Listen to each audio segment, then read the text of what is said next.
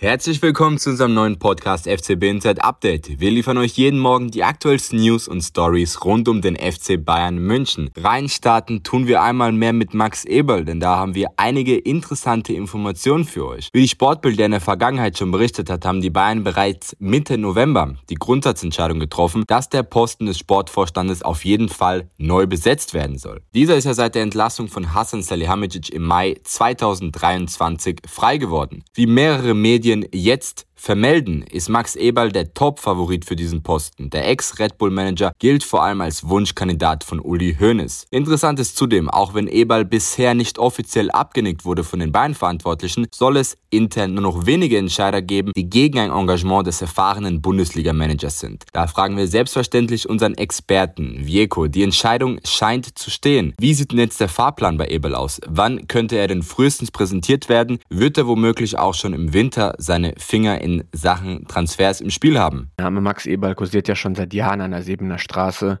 Und gerade in den vergangenen Wochen ähm, hat die Gerüchteküche nochmal ordentlich Fahrt aufgenommen, äh, was vor allem daran liegt, dass Eberl in Leipzig äh, freigestellt wurde.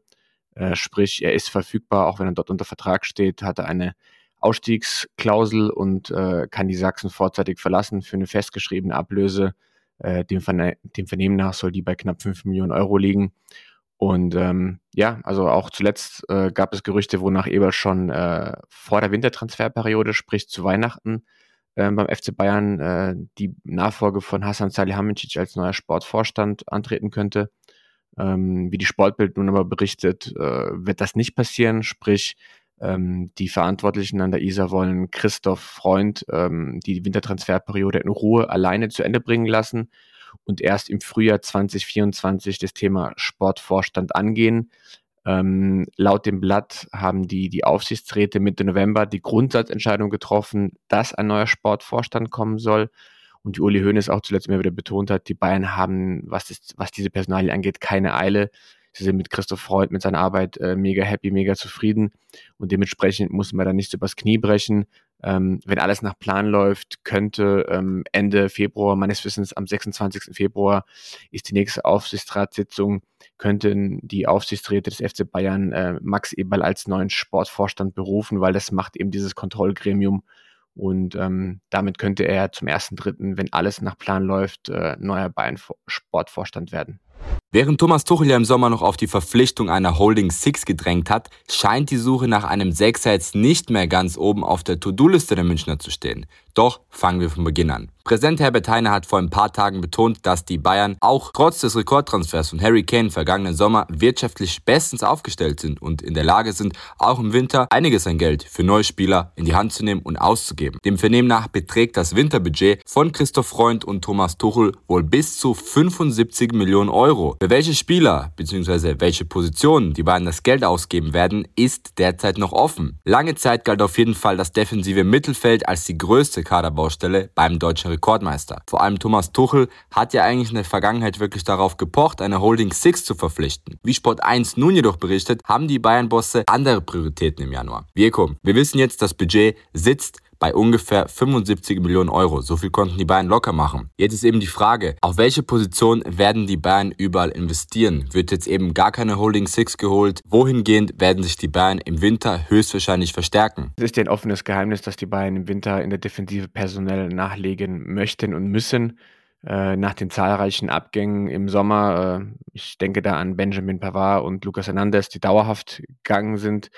Hinzu kommt noch die Leihe von Josip Stanisic, ähm, hat man einfach drei Abwehrspieler verloren. Ähm, dazu auch noch drei Variable, sprich, äh, die auf unterschiedlichen Positionen einsetzbar waren. Und dementsprechend ähm, muss man da im Winter äh, ja, nachjustieren, weil man es im Sommer nicht mehr geschafft hat. Man hat einfach keine, keine Daten gefunden. Und ähm, dementsprechend äh, wird man auch Geld in die Hand nehmen müssen. Ähm, dem Vernehmen nach haben die Aufsichtsräte des FC Bayern, also sprich das Kontrollgremium, das dann auch am Ende des Tages über die ähm, Budgets und über die Ablösesummen äh, äh, mitentscheidet, ähm, ein Budget von bis zu 75 Millionen Euro freigegeben. Das klingt jetzt im ersten Moment ähm, relativ viel, ist es auch für ein Wintertransferfenster.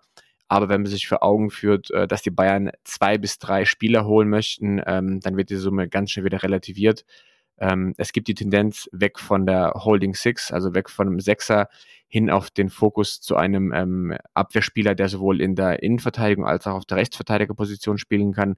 Und äh, dort suchen die Bayern aber ähm, ja, eine sogenannte Ad-Hoc-Verstärkung, sprich jemand, der sofort den Impact auf, den, auf das Spiel nehmen kann, der nicht nur ähm, als Perspektivspieler geholt wird, also sprich keinen jungen, unerfahrenen, sondern schon einen gestandenen Profi, idealerweise jemand, der auch in der Champions League schon Erfahrung hat und sich bewiesen hat und ähm, ja, ein Spielertyp ähnlich wie Pavard, der sowohl in der Innenverteidigung spielen kann, aber auch rechts auf der Außenbahn.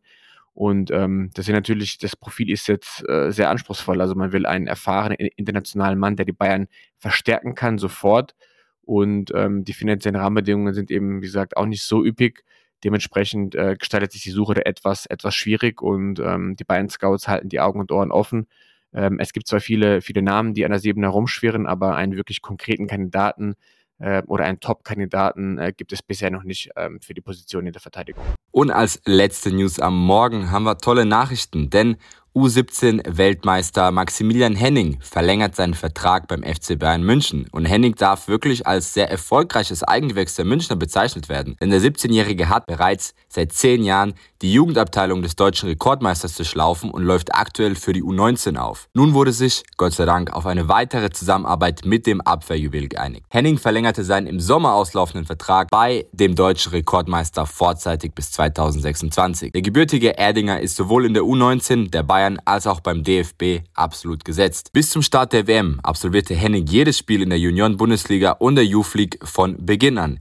Nach den starken Leistungen bei der WM hoffen wir selbstverständlich, dass er auch bei den Bayern-Verantwortlichen auf sich aufmerksam machen konnte und demnächst vielleicht auch im Profikader eine Rolle spielt. Das waren auch schon die aktuellsten Meldungen hier am Morgen bei FCB Inside Update. Für noch mehr Bayern News und exklusive Einblicke hinter die Kulissen besucht doch gerne unsere Website oder folgt uns auf unseren Social Media Kanälen. Vielen Dank fürs Zuhören.